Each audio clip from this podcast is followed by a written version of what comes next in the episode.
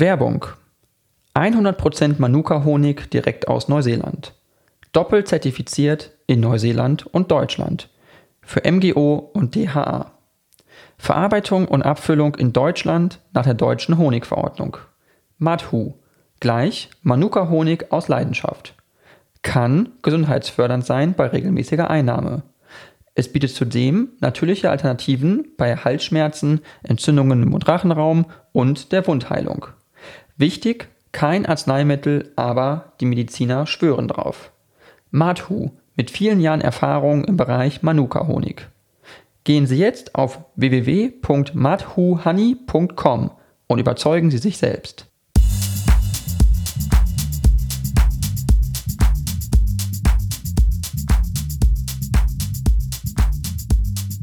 Ja, dann vielen, vielen Dank, ähm, Herr Lambi, Stefan Lambi. Sie sind ein deutscher Journalist, Sie sind auch Autor ähm, und äh, Dokumentarfilmer. Äh, Sie haben unter anderem die Dokumentation und Reportage äh, Ernstfall Regieren am Limit äh, äh, mit erstellt und waren dort auch zu sehen. Und ähm, ich wollte erst mal fragen, bevor wir, sage ich mal, auch darauf eingehen, äh, was eigentlich ursprünglich so Ihre Motivation war, damals ja Journalist zu werden und sich auch in diesem Bereich ähm, äh, zu engagieren und später auch eben Dokumentarfilmer zu werden. Also das ist eine sehr lange Vorgeschichte. Ich ähm, habe mal Germanistik und Anglistik studiert, hatte mal die Überlegung, Lehrer zu werden, habe das verworfen, habe mich sehr viel mit Musik beschäftigt, bin über die Musik zum Musikjournalismus gekommen, habe für einen Radiosender gearbeitet, ähm, bin dann zum Fernsehen gewechselt, habe nach einigen Stationen bei der Zeit, der Wochenzeitung Die Zeit gearbeitet, habe da Zeit TV, eine Fernsehsendung mitgeleitet und moderiert und habe mich 1997 mit einer Produktionsfirma selbstständig gemacht. Und es war nicht irgendwie ein großer Masterplan, der dahinter steckte, sondern die Überlegung, wie wir den Journalismus, der mir wichtig war und nach wie vor ist, möglichst unabhängig, wirtschaftlich, politisch unabhängig ähm, sichern können, produzieren können. Und habe dann eine kleine Mannschaft zusammengestellt. Die ersten Jahre waren sehr äh, zäh und schwierig, bis wir dann in dem Bereich der politischen Dokumentation einige Filme vorgelegt haben, die ähm, für ein gewisses Aufsehen gesorgt haben.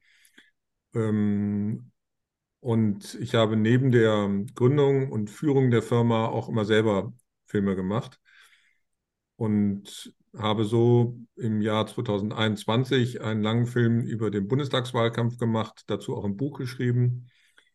Und kurz vor der Wahl wurde ich dann von der ARD-Redaktion gefragt, ob ich mir vorstellen kann, nach der Wahl ähm, an der dann neu zu gründenden Regierung dran zu bleiben. Und habe das dann nach ein bisschen ähm, Nachdenken zugesagt. Und jetzt sitzen wir zwei zusammen. Okay, verstehe, ganz interessant. Ähm, und äh, wie kam das, dass Sie dann auch äh, ja, sich überlegt haben, eigentlich, ähm, ja, aber auch so diesen Bereich, sage ich mal, also wirklich dieses enge Verfolgen von Regierungsmitgliedern, was ja also in dem, äh, also in der Dokumentation so zu sehen war, ähm, also wie entwickelt sich das? Ist das so, dass man auch äh, Kontakte erstmal aufbaut, sage ich mal, dass man schon äh, Leute kennt, äh, baut sich das so peu à peu auf? Oder ähm, ja, ist das was, wo man auch so äh, unbewusst, sage ich mal, so ein bisschen so rein, reingeschlittert? Naja, zum einen, ich komme aus Bonn, der alten Bundeshauptstadt, und bin mit Politik vor der Haustür groß geworden, bin in den frühen 80er Jahren häufiger auf die sogenannte Hofgartenwiese gegangen, zu Demonstrationen, Teil der Friedensbewegung, Anti-AKW-Bewegung, ähnlich wie Olaf Scholz, den ich da aber nicht äh, kennengelernt habe. Und als Journalist hatte ich dann sehr viel später Gelegenheit, Personen kennenzulernen, ähm, die ich sonst nur aus dem Fernsehen kannte, also Helmut Schmidt, als ich bei der Zeit gearbeitet habe, oder Helmut Kohl, über die wir äh, über den wir dann einen langen Film gemacht haben. Und ich habe dann festgestellt, ähm, dass es sehr wohl eine Möglichkeit gab und gibt für ähm, uns damals sehr junge Journalisten, äh, Zugang zu diesen Menschen zu bekommen, mh, die dann auch bereitwillig Auskunft gegeben haben ähm, auf meine Fragen, sofern ich denn in Aussicht stellen kann, dass diese Filme dann auch ein entsprechend großes Publikum ansprechen. Und das war bei der Zeit nur eingeschränkt so. Diese Sendung, die wir ähm, hergestellt haben, lief einmal die Woche auf einem Drittfensterprogramm bei Vox. Und als ich mich dann selbstständig gemacht habe, haben wir hauptsächlich für die öffentlich-rechtlichen Sender gearbeitet. Okay. Und so kam dann der Zugang zu Helmut Kohl. Das war ein Film, der für ein gewisse, gewisses Aufsehen gesorgt hat, den viele Menschen gesehen haben, auch in der neuen Hauptstadt in Berlin, auf den ich sogar bis heute noch äh, angesprochen wurde. Und dann ist so eine Art Vertrauen entstanden, dass derjenige, der solche Filme macht, mit solchen ähm, Politikern ja ganz offensichtlich sein Handwerk versteht und ja auch fair mit denen umgeht. Nicht unkritisch, aber immer fair. Okay, ähm, das war auch dann Ihr Eindruck so, ähm, sage ich mal, haben Sie oder haben Sie auch diesen Eindruck, ähm, was die jetzige also Bundesregierung auch angeht, was da Akteure angeht? Ich meine, Sie kennen die Leute ja schon, denke ich, relativ gut. Also so, ähm, Sie haben ja verschiedene Interviews auch mit Olaf Scholz äh, auch ja. geführt, äh, unter anderem. Ähm, haben Sie den Eindruck, also weil Sie ja auch viel Erfahrung, sage ich mal, haben in dem Bereich, dass sich da was äh, geändert hat, auch in dem Verantwortungsbewusstsein der Politiker für, ich sag mal, vielleicht ähm, ja doch die normalen, sage ich mal, die, die standardmäßigen Bürger? Oder ist das auch sehr abgehoben? Also äh, wirkt das dann nee, doch? da hat sich schon was geändert, auch im, im, Vergleich zu der Bonner Republik, die ich ja nur in den äh, Ausläufern noch kennenlernen konnte. Ähm, bislang war politische Kommunikation bestand darin, Ergebnisse zu kommunizieren, in Form von Pressekonferenzen oder dann gab man ausgewählten Journalisten kurze Interviews. Hm, inzwischen, da waren wir jetzt nicht ganz unbeteiligt, dass ähm, in der politischen Klasse, in der Regierung, auch in der Opposition sich der Gedanke festgesetzt hat, es macht Sinn, äh, politische Kommunikation nicht nur in Form der Präsentation von Ergebnissen zu verstehen, sondern auch in der Beobachtung von Prozessen. Also wie kommt man zu bestimmten Entscheidungen, was sind die Motive, was sind vielleicht auch die persönlichen Notlagen und darauf haben wir uns spezialisiert. Das ist dann ein Genre, was wir nicht erfunden haben, aber was wir ähm, mitentwickelt haben. Und wenn man das gut und wie gesagt fair macht und außerdem einen guten Sendeplatz bei einem renommierten Sender in Aussicht stellen kann, ähm, dann machen die allermeisten Politiker, Politikerinnen mit. Wenn man sie anfragt, bei Angela Merkel, über die ich mehrere Filme gemacht habe, war das, naja, so lala. Ähm, am Anfang hat sie bereitwillig mitgemacht, aber je länger ihre Amtszeit dauerte, desto ähm, vorsichtiger wurde sie. Nicht nur mir gegenüber, sondern überhaupt äh, anderen Leuten, die mit einem ähnlichen Vorhaben an sie herangetreten sind.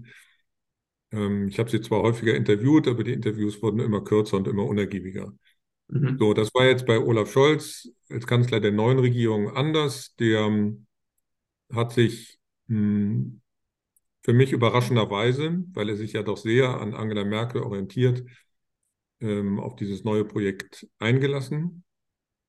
Dazu muss man wissen, bei dem vorletzten Film, da war er noch Kanzlerkandidat und Finanzminister, habe ich ihn mal wegen einer Frage, wie sagt man so schön, gegrillt, nämlich ihr wollte auf die Frage, nicht antworten. Dann habe ich sie nochmal gestellt. Er wollte wieder nicht antworten. Das ging achtmal hin und her. Deshalb war ich mir nicht ganz sicher, ob er sich auf dieses neue Projekt mit mir einlassen würde. Hat er dann aber getan. Ähm, und das ist Ausweis einer gewissen Souveränität von ihm. Okay, das heißt, ähm, da gab es dann vielleicht keine wirklichen, ja, keine wirkliche Angriffsfläche, die er oder er möchte vielleicht auch keine Angriffsfläche bieten, so wie ich es vielleicht äh, in öffentlichen ähm, Äußerungen man das vielleicht verstehen kann. Äh, zumindest gibt es ja, was jetzt Olaf Scholz betrifft, konkret äh, natürlich schon äh, diverse Vergangenheitsprojekte aus Hamburg, äh, die ihm ja noch als Bürgermeister ehemaliger äh, ange also jetzt nach wie vor noch anhängen. Haben Sie den Eindruck, dass das jemanden wie Olaf Scholz mh, mh, bewegt noch und auch anficht solche Themen? Oder ist das was, wo man, ähm, wo das vielleicht so entkoppelt ist, so ein bisschen mittlerweile? Also ich bin mir ziemlich sicher, dass ihn das nicht äh, kalt lässt. Es gibt einen Untersuchungsausschuss in Hamburg, in seiner alten Bürgerschaft ist droht ein Untersuchungsausschuss im Bundestag. Da gibt es heftigen Streit zwischen den Koalitionen, äh, zwischen den Fraktionen im Bundestag. Ähm, es gibt Journalisten, die da äh, seit Jahren recherchieren, die nicht locker lassen. Also warum sollte ihn das kalt lassen? Mhm. Okay, verstehe. Also, weil das war nur so zumindest den Eindruck, den man manchmal gewinnen könnte, dass äh, äh, insbesondere jetzt, was zum Beispiel jetzt so den Cum-Ex-Skandal angeht, äh, in dem ja auch die äh, Warburg Bank, glaube ich, äh, verwickelt ist, dass das ein Thema ist, wo man merkt, okay, da sind, da wirkte äh, er als Politiker vielleicht nicht ganz so ähm, in dem Punkt vielleicht so engagiert bei der Sache, in der, in dem Anspruch sozusagen Transparenz zu schaffen vielleicht. Oder haben Sie einen anderen Eindruck? Nee, ich habe ja gerade Cum-Ex gemeint. Also das ist das mit den Untersuchungsausschüssen in Hamburg und den Drohnen im Bundestag. Und nee, den Eindruck teile ich. Er ist da nicht engagiert, kann da keinen großen Aufklärungswillen bei ihm erkennen. Mhm. Und wäre das für, ähm, ist das was, was ihn als Politiker auszeichnet? Wäre das früher, weil Sie sagten Helmut Kohl zum Beispiel, da gab es ja auch die äh, CDU-Parteispendenaffäre zum Beispiel. Sind das Themen, wo Sie sagen, da wäre man damals oder würde man heute anders mit umgehen als damals? Gibt es da Veränderungen sozusagen in der Art, wie Politiker damit umgehen? Naja, die beiden Fälle sind sehr unterschiedlich gelagert. Ähm, also bei Helmut Kohl ging es um nicht korrekt verbuchte Millionen D-Mark. Also man kann auch von Bereicherung sprechen. Ähm, ob er das nun für seinen Privathaushalt oder zur Absicherung seiner politischen Macht genutzt hat, das sind zwei unterschiedliche Fragen. Ich habe mich in einem in einer sehr langen, gründlichen Recherche mit einem Film im Jahr 2017 mit dieser Spendenaffäre beschäftigt.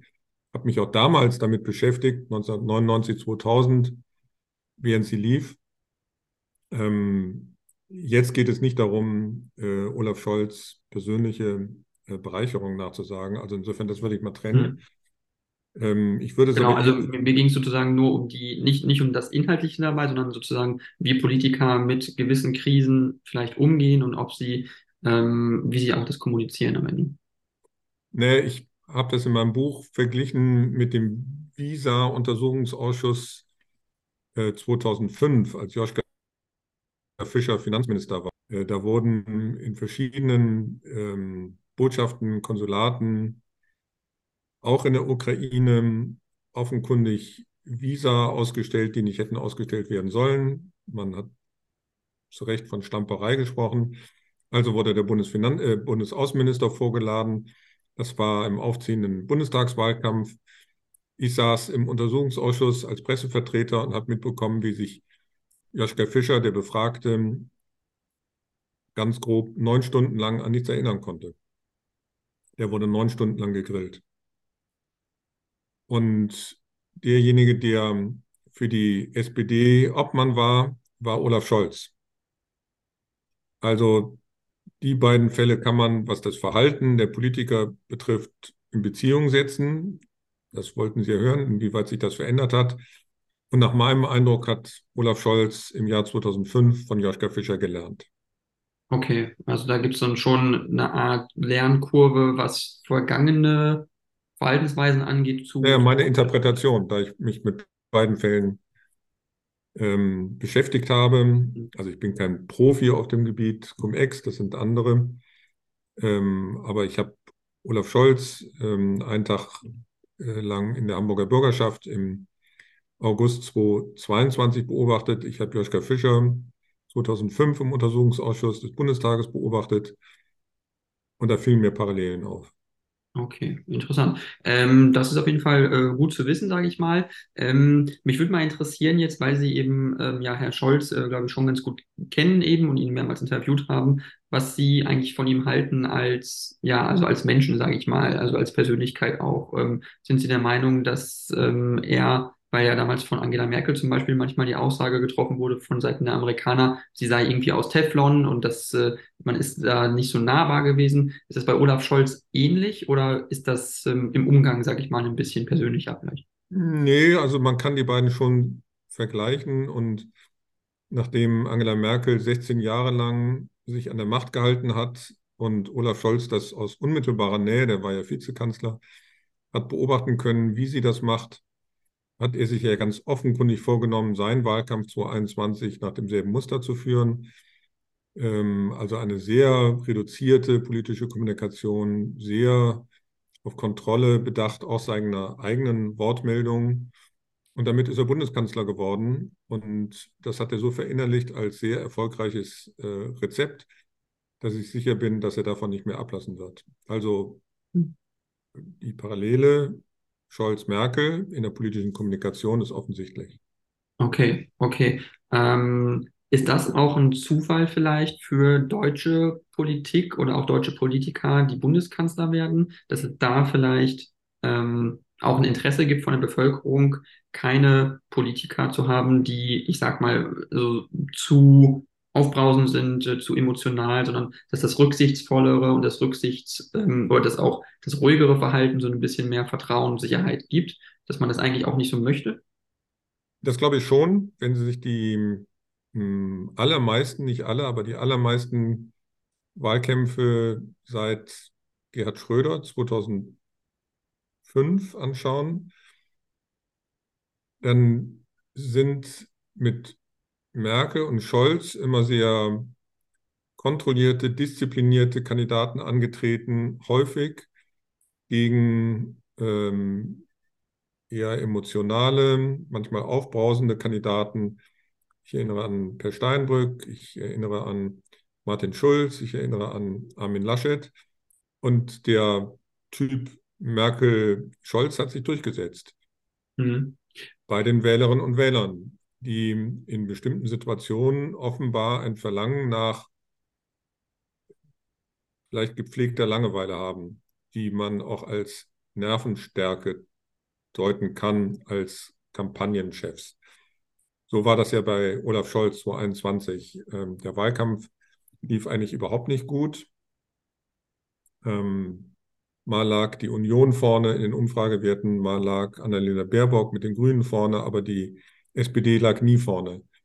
Bis zu jenem Tag Mitte Juli ähm, 2021, als Armin Laschet, der ja vorne lag und von dem ich auch dachte, der wird Bundeskanzler, ähm, im ähm, Hochwassergebiet südlich von Köln unangenehm und unangemessen lachte, was dann sofort viral ging und von dem Moment an ähm, nahm der gesamte Wahlkampf eine äh, unerwartete Wendung und derselbe Olaf Scholz, der bis dahin als langweilig wahrgenommen wurde, wurde dann von seinen Leuten als nervenstark umgedeutet.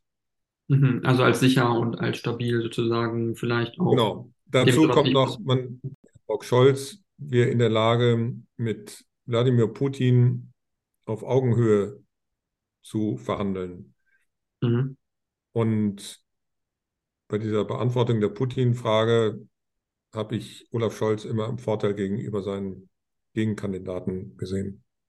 Okay, also Sie meinen, dass äh, sozusagen auch, äh, wie man mit äh, Politikern, die schon lange an der Macht sind, umgeht vielleicht, dass jemand wie, wie, wie Putin, also, weil das war ja eigentlich auch was, wo man ja gesagt hatte, auch Frau Merkel hätte ein gutes Verhältnis zu Herrn Putin gehabt, dass es da eigentlich eine relativ gute, äh, sage ich mal, Umgangsart gab, weil ähm, man da irgendwo doch äh, sprachlich sich auch verständigen konnte. Ich weiß jetzt nicht, ob Olaf Scholz Russisch spricht, aber ich sage mal nur so vom, vom Prinzip her.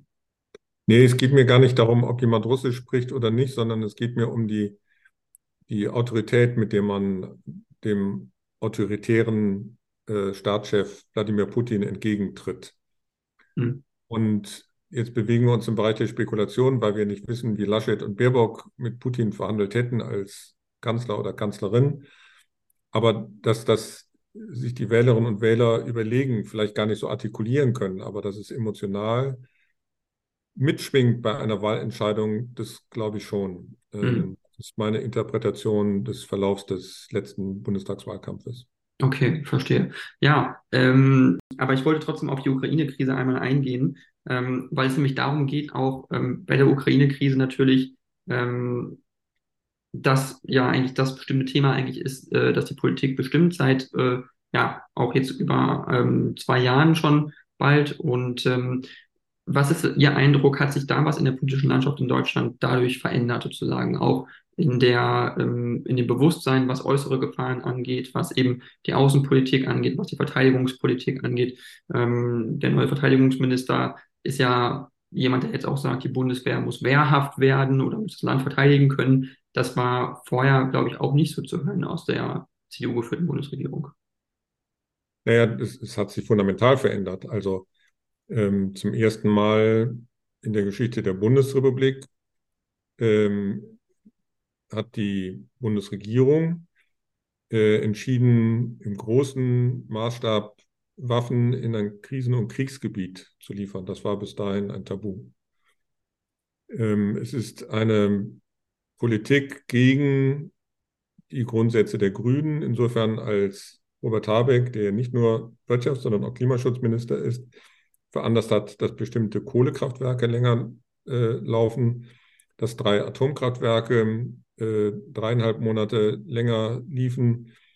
Ähm, die FDP hat, äh, wie wir jetzt mitbekommen, ähm, auch nicht verfassungskonform ähm, mitgetragen, dass sich Deutschland weiter verschuldet, ähm, und zwar im hohen ähm, Maßstab. Also das war eine Politik gegen die Grundsätze ähm, die auch im Koalitionsvertrag verankert sind. Also insofern auf vielen Bereichen, ich rede jetzt nicht über Bereiche Landwirtschaft und Sozialpolitik und Gesellschaftspolitik, das steht auf einem anderen Blatt, aber in den drei ähm, genannten Außen- und Sicherheitspolitik, ähm, Finanzpolitik, ähm, Wirtschafts- und Klimaschutzpolitik ähm, erleben wir eine Politik die die Bundesregierung eigentlich so nicht vorhatte. Und okay. was der andauernden Krise geschuldet war. Und man sieht, wie schwer es der Bundesregierung fällt, aus diesem Krisenmodus herauszufinden. Mhm. Okay, das, das prägt natürlich die Debatten im Land und das prägt das Ansehen der Bundesregierung. Ähm, bis dahin dass das Ansehen in den ersten Wochen nach Kriegsbeginn sehr hoch war. Man hat Vertrauen gehabt in die Regierungsarbeit und dieses Vertrauen der Regierung einiges zu beigetragen, ist im Laufe der Monate äh, immer mehr verschwunden. Okay, ähm, da muss man natürlich auch, auch sagen, Deutschland ist ja auch das, das größte Land in Europa. Das heißt, es ist ja auch in der Verantwortung, da eben auch starke Rolle zu spielen, eben auch die Ukraine entsprechend zu unterstützen, ähm, eben auch möglichst viel, eben auch ein gutes Beispiel abzugeben für andere Länder. Ähm, aber man hat manchmal das Gefühl gehabt, es war in der Vergangenheit stark so, dass die Bundesregierung ja sehr zögerlich war, was jetzt die Lieferung von schweren Waffen angeht, von Kampfpanzern angeht. Ähm, zum Beispiel äh, Kampfjets, da liefern ja jetzt Dänemark und Niederlande zusammen mehr Kampfjets, äh, als Deutschland ja aktiv vielleicht auch zur Verfügung hat im Moment. Also ich glaube, um die 16 F oder 20 F-16-Jets oder so. Ähm, das ist ja schon eine ganze Menge, die so relativ verglichen mit Deutschland kleine Länder leisten. Und äh, Frankreich und äh, äh, England liefern eben Marschflugkörper, äh, das Deutschland nach wie vor nicht tut mit, diesem, mit dem Taurus-Marschflugkörper. Also woran liegt das Ihrer Meinung nach, dass Deutschland da so dennoch noch zurückhaltend ist? Also was soll denn noch Schlimmes passieren, wenn Deutschland das jetzt macht, sozusagen? Also was, was soll die Konsequenz sein am Ende? Naja, der Bundeskanzler würde auf die Frage antworten, ähm, und das tut er ja seit vielen Monaten, dass Deutschland nach den USA das Land mit den zweitmeisten Lieferungen von Waffen an die Ukraine ist. Was ja nicht nur darin besteht, Kampfjets zu liefern oder Marschflugkörper. Äh, warum sie auf dem Gebiet so zögerlich ist, ähm, also was die Kampfjets betrifft, heißt es immer wieder, dass die bundesdeutschen Kampfjets dafür nicht geeignet sind. Ähm, und was die Taurus-Marschflugkörper betrifft, heißt es, ähm, oder besser heißt es wenig, weil Olaf Scholz das wenig ähm, begründet, aber man kann sich das zusammenreimen. Die haben eine so große Reichweite, um die 500 Kilometer, und haben eine solche Durchschlagskraft, dass er Sorge hat, dass die ukrainische Armee die deutschen Marschflugkörper einsetzt, um russisches Territorium zu bombardieren. Mhm. Und er möchte alles vermeiden, ähm, was dazu führen kann, dass dieser Krieg geografisch und von äh, den der Waffentechnik her eskaliert und dass Deutschland in diesen Krieg hineingezogen wird. Ähm, wir stehen da schon ziemlich weit drin durch diese Lieferung von Waffen, auch Ausbildung von Soldaten. Aber ähm, eine weitere Eskalation möchte vor allem Olaf Scholz ähm, vermeiden. Steht damit im Widerspruch zu vielen seiner Kabinettsmitglieder, die das anders sehen. Mhm. Ähm, das ist ein guter Punkt. Und es ist doch auch so, dass eigentlich aber auch vielen anderen Akteuren bewusst ist, was Deutschland am Ende nur militärisch leisten kann. Und ich glaube, das weiß auch, auch äh, Putin, das weiß auch, auch Russland, dass Deutschland eben nicht so viel leisten kann wie USA. Also militärisch ist es ja einfach so, dass verglichen nicht, nicht so groß ist. Und ähm, was soll dann die Lieferung von so einem Marschflugkörper dann noch groß verändern? Also die Russen wissen wahrscheinlich, dass die Deutschen das haben, da gehe ich stark von aus. Und äh, wenn man das weiß, äh, dann kann man ja auch einschätzen, also Deutschland wird ja nicht durch eine größere, zu einer größeren Gefahr dadurch für Russland. Also ich kann es nicht ganz nachvollziehen, warum man das jetzt nicht tut. Das müssen wir Olaf Scholz fragen. Okay, aber also Ihre Meinung ist, äh, sind Sie da konträr mit dem Kanzler oder sind Sie da äh, einer Meinung oder generell auch was die Lieferung nee, hab, von, von schweren Waffen angeht, weil das ja ein sehr kontroverses Thema ist? Ich habe ein Grundverständnis für die äh, sehr vorsichtige, äh, abgewogene Entscheidung, einmal Waffen zu liefern und einmal die Waffenlieferung ähm, nicht in Aussicht zu stellen. Das war ja im vergangenen Jahr so. Da wurde schon mal über die Lieferung von Leopardpanzern debattiert. Da hat Olaf Scholz es im Spätsommer letzten Jahres nicht getan, um es am, im Januar dieses Jahres dann doch zu tun. Deshalb will ich nicht ausschließen, dass es bei den Marschflugkörpern auch mal zu einem ähnlichen äh, Beschluss kommt. Ähm, aber dass er da sehr zurückhaltend ist, ähm, verstehe ich, weil es ist relativ leicht, das zu fordern. Ähm, Anton Hofreiter, äh, Agnes Strack-Zimmermann, Journalisten und Journalistinnen können das fordern, aber er ist am Ende derjenige, der es zu verantworten hat. Er ist auch derjenige, der gelegentlich mit Wladimir Putin telefoniert. Er kennt die Drohung aus Moskau. Ich glaube, wir zwei können uns nur sehr bedingt äh, ein, ein Bild erlauben, mhm. ähm, weil wir nicht Teil dieser direkten Kommunikation mit dem Kreml sind. Mhm. Insofern ähm, muss ich respektieren, ähm, dass der Bundeskanzler in dem Fall keine Marschflugkörper im Moment an die Ukraine liefert, auch mit dem Wissen, dass die Ukraine die dringend benötigt. Äh, die Ostsee ist ja ein vulnerables Gebiet. Es gab da eben Angriffe ähm, auf diverse Infrastruktur. Äh, und inwiefern ist da Russland eben auch ein aggressiver Akteur? Also ich kann über die ähm, finnische Pipeline nichts sagen, äh, habe da keine eigenen Kenntnisse, will da nicht rumfantasieren. Was die Nord Stream Pipelines von ähm, Russland nach Deutschland betrifft, alle mir heute zur Verfügung stehenden Informationen deuten darauf hin, ähm, dass die Spuren in die Ukraine führen, was die Urheberschaft betrifft. Mhm. Und nicht nach Russland. Ich weiß, das wird äh, diskutiert.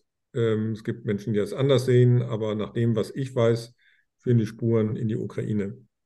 Was auch ein Teil des Misstrauens von Olaf Scholz gegenüber der ukrainischen Regierung sein kann, im weitesten Sinne. Vielleicht nicht gegenüber Volodymyr Zelensky persönlich, aber dem Regierungsapparat.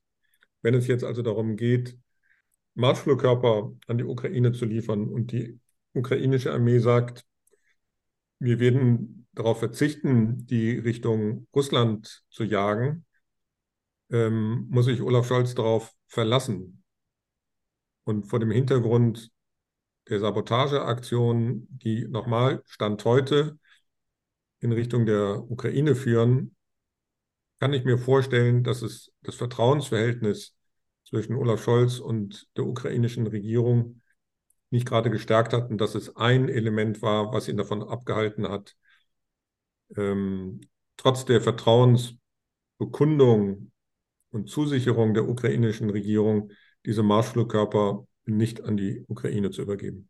Mhm. Okay. Ähm, man wird es auf jeden Fall sehen. Vielleicht äh, wird sich dann auch was tun in dem Bereich. Na, wenn Sie bessere Informationen haben, sagen Sie ruhig. Ich habe äh, bisher weitere kein, keine Informationen, keine Insider-Informationen leider äh, aus dem Bereich, aber es äh, würde mich nur mal interessieren, auch äh, was jetzt, also, weil Sie sind äh, natürlich auch ein Experte, äh, deswegen, ähm, was Ihre Einschätzung ist, aber das ist ja auch deutlich geworden in dem Fall. Ähm, ich glaube nur, dass es zumindest zum jetzigen Zeitpunkt vermutlich auch eine weitere Entwicklung sein wird, dass da anfangs immer gesagt wurde, äh, schwere Kampfpanzer liefern wir nicht, äh, das machen wir nicht. Und dann hat man sie doch geliefert. Und dann hatte man gesagt, bei Kampfjets, wir haben nur Tornado-Kampfjets und keine F-16, deswegen liefern wir die nicht oder so. Ähm, kann ich auch nicht verstehen, ehrlich gesagt, weil irgendwo äh, kann man ja einen ukrainischen Piloten an einer F-16 ausbilden, aber auch an einem Tornado-Jet. Also klar sind das unterschiedliche Geräte, aber das können die ja trotzdem hinbekommen, weil die meisten äh, Armeen auf der Welt fliegen ja eher mehr als einen Kampfjet-Typen. Also finde ich das auch ein bisschen schwaches Argument. Und ja, also da muss man irgendwo so ein bisschen schon sagen, dass sich da auch peu à peu so ein bisschen versteckt wird immer.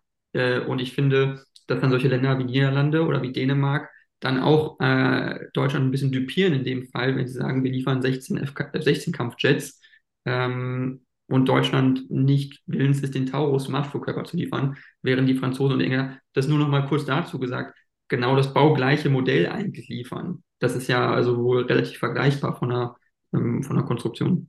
Naja, Sie haben mich ja nach meiner Interpretation gefragt und ich habe ja. darauf verwiesen, was Olaf Scholz klassischerweise dann sagt. Deutschland ist das Land mit den zweitmeisten Waffenlieferungen nach den USA. Ja. So.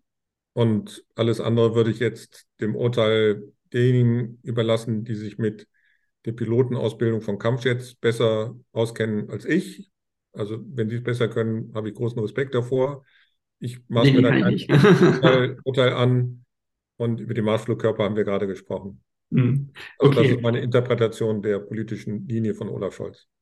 Okay, verstehe. Ähm, dann würde ich jetzt aber gerne noch äh, auf ein Thema eingehen, was aber auch ganz wichtig ist irgendwo, und das ist ja der äh, Nahostkonflikt, den wir aktuell, äh, der uns äh, ja bewegt und der ja auch nach wie vor ähm, ja äh, ziemlich stark äh, ist. Ähm, haben Sie den Eindruck, dass das auch die Außenpolitik der Bundesregierung äh, irgendwo jetzt noch stärker beeinflusst? Wir hatten da jetzt eine äh, Enthaltung zum Beispiel ähm, bei einer UN-Abstimmung, bei einer UN-Resolution, äh, äh, wo es ähm, eben darum ging, äh, entsprechend Israel zu unterstützen oder eben auch nicht in den Tätigkeiten der Selbstverteidigung des Landes, ähm, wo Deutschland sich eben zurückgehalten hat wo man fairerweise sagen muss, ist das, war das jetzt so sinnvoll in dem Fall?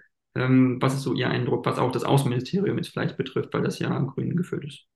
Und man muss es von, vom Ende her denken. Ähm, also was kann die Bundesregierung dazu beitragen, um diesen Konflikt einzudämmen, vielleicht irgendwann zu beenden? Und da hat sich die Bundesregierung dazu entschieden, Einfluss zu nehmen, nicht nur auf Israel, sondern auch auf die Nachbarländer.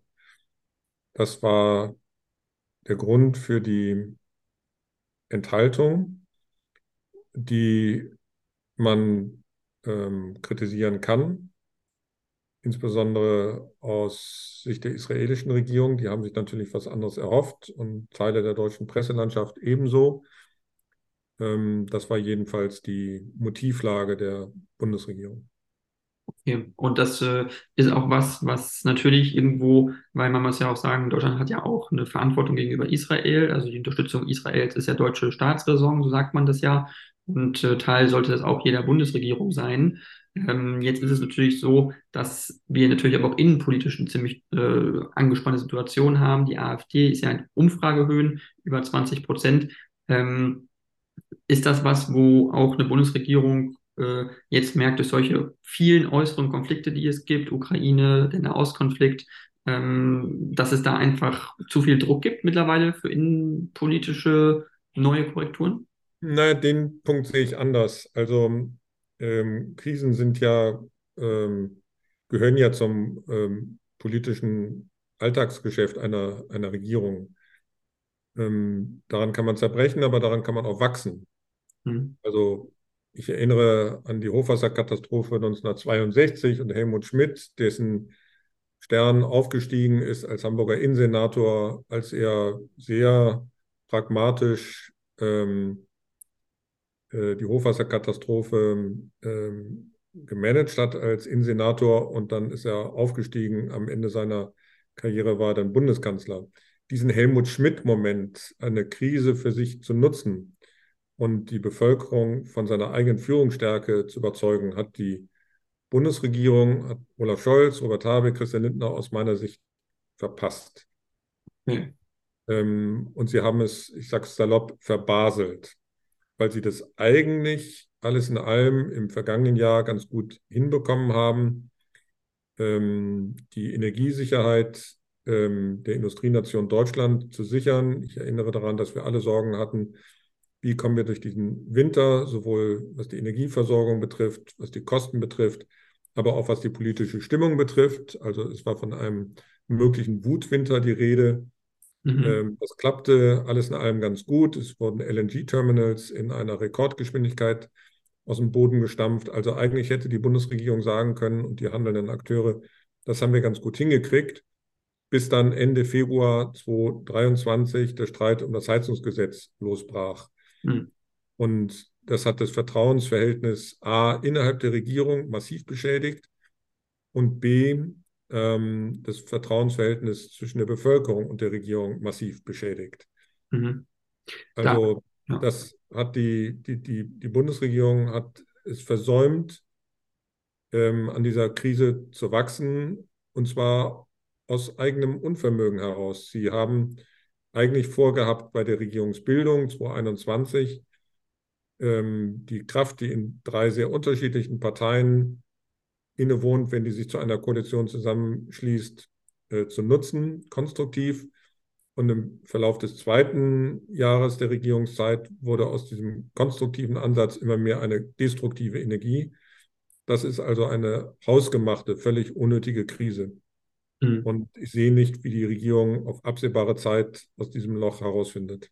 Mhm. Und ähm, man müsste ja auch eigentlich meinen, dass äh, es dann vielleicht an dem Punkt also mehr Verständnis von, sage ich mal, der Partei der Grünen zum Beispiel für die Bevölkerung geben würde, jetzt weil sie das Heizungsgesetz äh, genannt haben, weil das ja was ist, was die Menschen extrem bewegt hat und auch betroffen hat und äh, dass da eben das gewisse Vorgehen vielleicht auch nicht so sensibel war, ähm, weil das ja einfach so rausgehauen wurde, dieses Gesetz, ohne dass es wirklich jetzt sage ich mal, äh, in den Kommunen da wirkliche umsetzbare Planbarkeit gab, was jetzt äh, irgendwie, äh, ja, eine Umsetzung von, ich sag mal, Wasserstoffheizungen geben könnte oder einen Mix aus einer Wasserstoffheizung und einer Gasheizung oder so. Also da, wenn man da mal so in den Gesetzentwurf reinblickt und sich das mal durchliest, da merkt man eigentlich, dass auch ziemlich viel davon so ziemlich im ja, ungefähren bleibt und gar nicht so richtig definiert ist. Also in einem Punkt stimme ich Ihnen zu, in dem anderen muss ich Ihnen leider widersprechen. Ich stimme Ihnen zu, dass das Gesetz nicht gut vorbereitet war, nicht gut kommuniziert war, nicht ausgewogen war, nicht in alle Facetten durchdacht war. Widersprechen muss ich Ihnen bei dem Satz, ähm, das Gesetz so rausgehauen wurde. Das wurde nicht rausgehauen, sondern es wurde durchgestochen.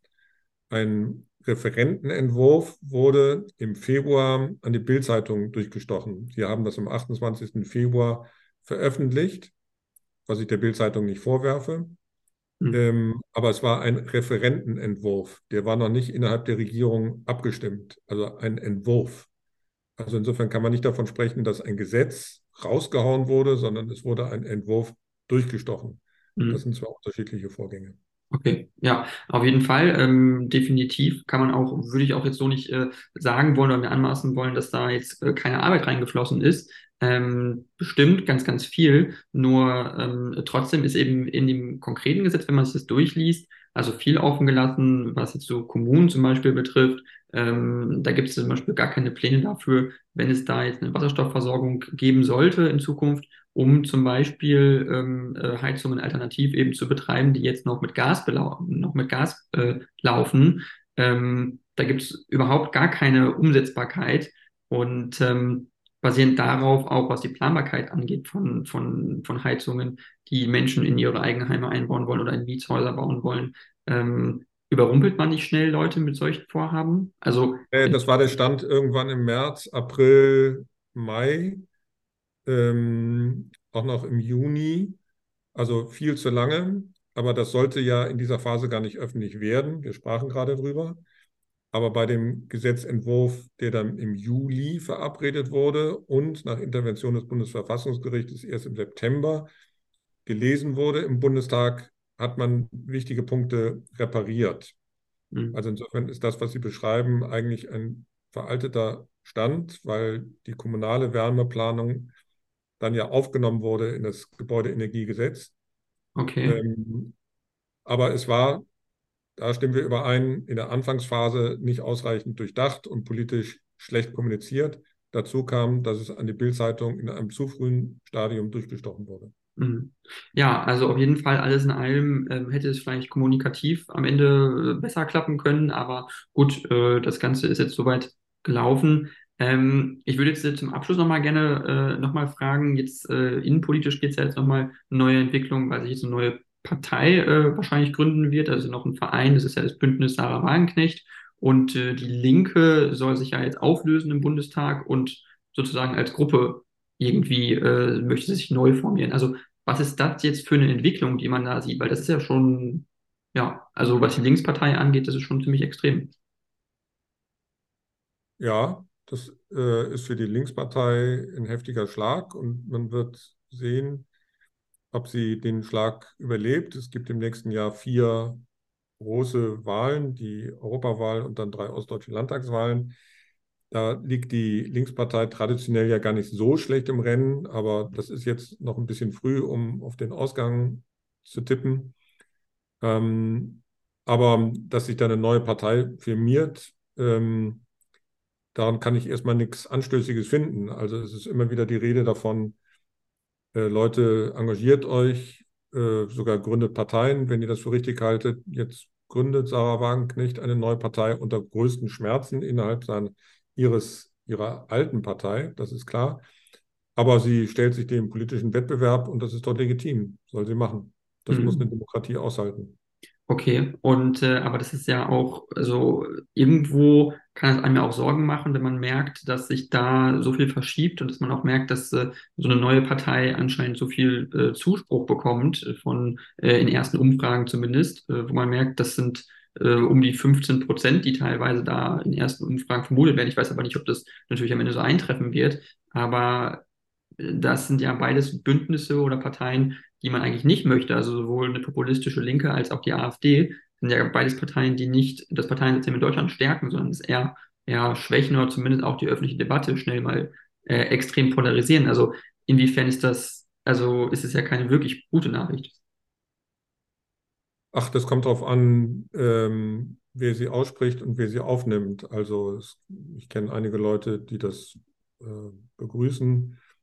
Ich bin da alles in allem etwas gelassener. Ähm, es liegt ganz wesentlich an der Politik der inzwischen etablierten Parteien, die also schon länger im Bundestag sitzen und insbesondere an den drei Parteien, die die Regierung formen, eine so überzeugende entschlossene und geschlossene Politik zu machen, dass sie das Vertrauen der Bevölkerung zurückgewinnen.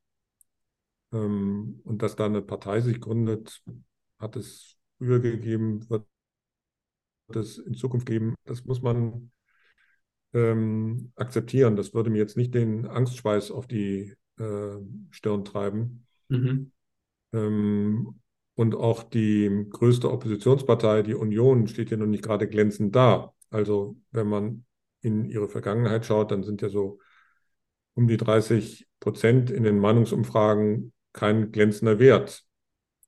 Und ähm, das ist die Aufgabe für die etablierten Parteien, sich äh, bis zum Juni nächsten Jahres, da wird es die Europawahl geben und dann zum Herbst bei den drei ostdeutschen Landtagswahlen sich so verbessert aufzustellen, ähm, dass sie der neu gegründeten Partei die Luft zum Wachstum nehmen.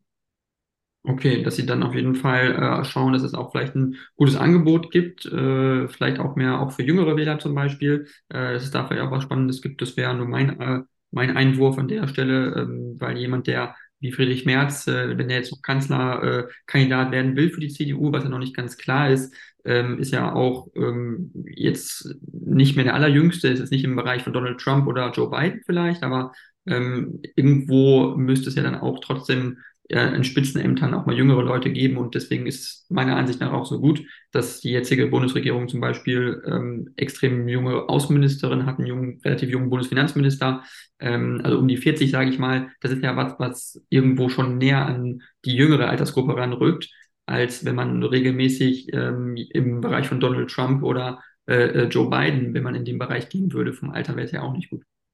Naja, also ich freue mich auch, wenn da junge, kompetente Politikerinnen und Politiker die Regierung bilden. Ganz einfach, weil die natürlich die Folgen ihrer Politik länger auszubaden haben als die ältere Generation. Aber bei der äh, Beurteilung, ob ein Politiker oder Politikerin nun kompetent ist oder nicht, würde ich mich vom Alter auch nicht zu sehr beeindrucken lassen. Okay.